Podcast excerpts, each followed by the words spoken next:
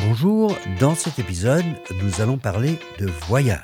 Votre vol a-t-il déjà été annulé Ou votre hôtel n'était pas du tout comme vous l'aviez imaginé? Nous allons maintenant clarifier vos droits et vous donner des conseils sur la manière de vous défendre. Je m'appelle André Dupuis et aujourd'hui, nous allons donc parler du droit des voyages. Aujourd'hui, je reçois une spécialiste dans mon studio, Charlotte Bertou, de Fortuna Assurance de protection juridique de Generali. Alors, Charlotte Bertou, quels sont les cas les plus fréquents desquels vous devez vous occuper? Eh bien, les cas les plus fréquents que l'on doit gérer sont relatifs à des vols annulés ou des vols retardés. Il nous arrive aussi de faire face à des vacances gâchées parce que la chambre euh, est en mauvais état, qu'elle ne correspond pas au descriptif euh, du site de Internet ou de la réservation ou parce qu'elle est trop bruyante. Est-ce que vous pouvez nous donner un conseil, nous expliquer quoi faire dans un cas pareil? Je veux dire, dans un cas on n'est pas du tout satisfait une fois sur place. Par exemple, dans un hôtel où on n'a pas la vue sur mer pour laquelle on a payé. Ou alors, si la chambre est sale. Que peut-on, ou plutôt, que devrait-on faire? Alors d'abord, euh, lors de la réservation, le premier conseil que je donnerais est de lire les commentaires sur l'hôtel et ou l'agence de voyage avec laquelle on réserve. Cela nous donne déjà une première bonne indication. Ensuite, dès la réservation, il faut veiller à ce que les points importants de celle-ci soient bien précisés. La confirmation de la réservation devrait contenir le prix exact à payer, s'il y a une annulation possible, les principales caractéristiques du voyage et de l'hébergement, par exemple les équipements de la chambre ou de l'hôtel.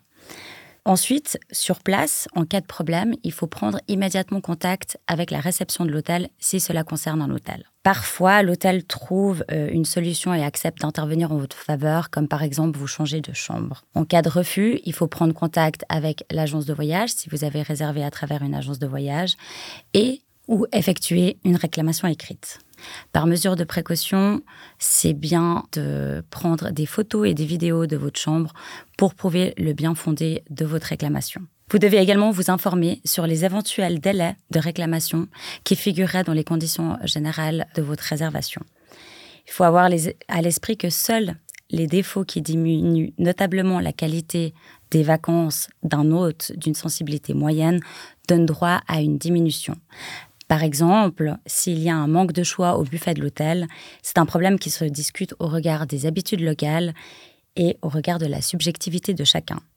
Donc pour savoir si cela constitue un réel défaut, on tiendra compte du montant que vous avez payé pour votre voyage, de la catégorie de l'hôtel choisi, des habitudes locales, ainsi que de ce que un voyageur moyen peut s'attendre. Revenons maintenant au premier exemple, à savoir le vol annulé. C'est sûrement la situation la plus frustrante, n'est-ce pas, lorsqu'on ne peut même pas partir en vacances.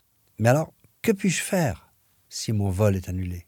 Dans le cas d'une annulation de vol, la réglementation européenne s'applique dès lors que le vol a lieu depuis un État membre de l'Union européenne ou de la Suisse, quelle que soit la compagnie aérienne. Cette réglementation européenne s'applique aussi pour tout vol d'une compagnie européenne ou suisse à destination de l'Union européenne ou de la Suisse. Cette réglementation européenne donne différents droits aux voyageurs en cas d'annulation. En cas d'annulation, la compagnie aérienne doit vous fournir un repas, des rafraîchissements, ainsi que vous fournir une chambre d'hôtel en fonction du temps d'attente. Il va de soi que vous n'aurez pas le droit à un palace, hein, mais une chambre de catégorie standard. En cas d'annulation, les passagers ont également le droit d'être réacheminés dans des conditions de transport comparables et dans les meilleurs délais. Ou alors, ils peuvent demander le remboursement du billet non utilisé. Aussi, il faut savoir que les passagers ont le droit de demander une indemnisation pour les annulations qui sont dues à des causes ordinaires. Attention, vous n'avez pas le droit à l'indemnisation si l'annulation est due à des causes extraordinaires, par exemple en raison d'une guerre, d'une catastrophe naturelle, d'impact d'oiseaux ou de conditions climatiques dangereuses.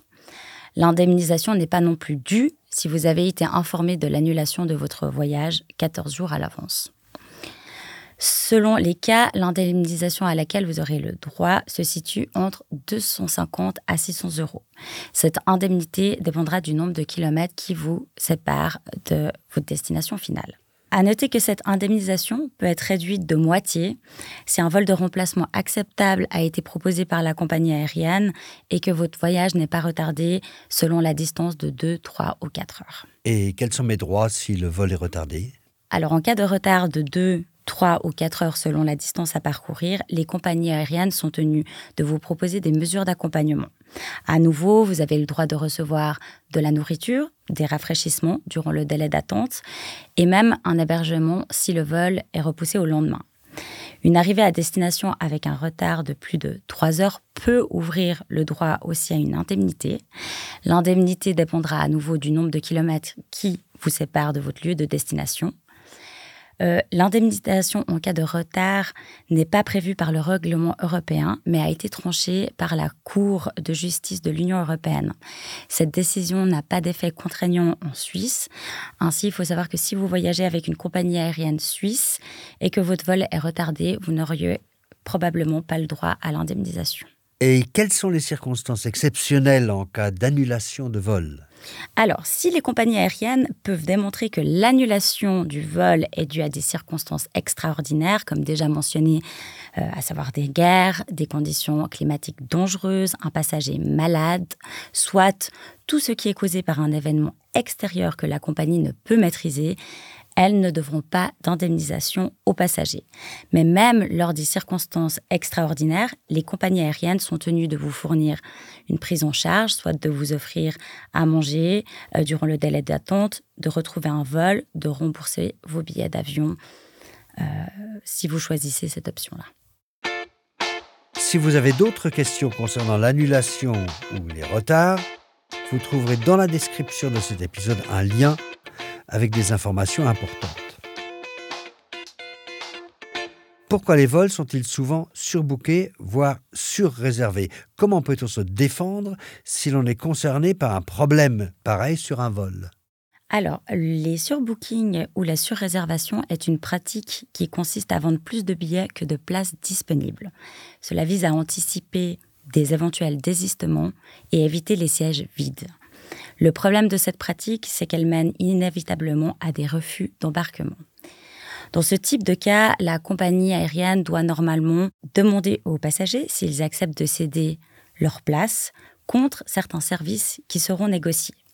Si vous êtes volontaire, vous avez le choix par exemple entre le remboursement du billet d'avion non utilisé ou le réacheminement vers votre destination finale. Vous perdez cependant le droit à l'indemnisation. En revanche, s'il n'y a pas de volontaire et que vous êtes désigné, vous pourrez opter entre le vol de remplacement proposé par la compagnie ou un remboursement du billet d'avion. Dans les deux cas, la compagnie devra vous fournir des rafraîchissements, une restauration, un hébergement si vous devez attendre jusqu'au lendemain. Vous avez aussi le droit à l'indemnisation qui dépendra à nouveau du nombre de kilomètres qui vous séparent de votre lieu de destination. Pour des questions de preuve évidentes dans ce type de cas, euh, demandez une attestation nominative si possible de surbooking. Et que puis-je faire si ma valise est perdue ou si elle est endommagée Alors, le transporteur aérien est responsable en cas de destruction et de perte de bagages. Si votre bagage arrive endommagé à l'aéroport, il faut immédiatement signaler ce problème à la compagnie. En cas de dommage à vos bagages sur un vol assuré par une compagnie suisse ou de l'Union européenne, partout dans le monde, vous pouvez demander, en fonction du dommage, jusqu'à un plafond d'indemnisation de 1480 francs. En cas de perte euh, du bagage, vous pouvez aussi demander, en fonction du dommage, la même indemnisation, soit jusqu'à un plafond de environ 1480 francs par passager. Nous vous conseillons aussi de signaler immédiatement cette perte dès votre arrivée à l'aéroport.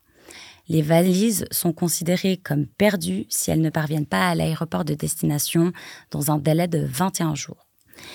Il faut veiller à garder, pour des raisons de preuve évidentes, euh, le bulletin de bagages reçu lors du checking et effectuer également euh, une description détaillée de votre valise. Et si votre valise n'est pas retrouvée, il faudra également fournir des preuves de ce que contenait votre valise, joindre les factures de vos biens.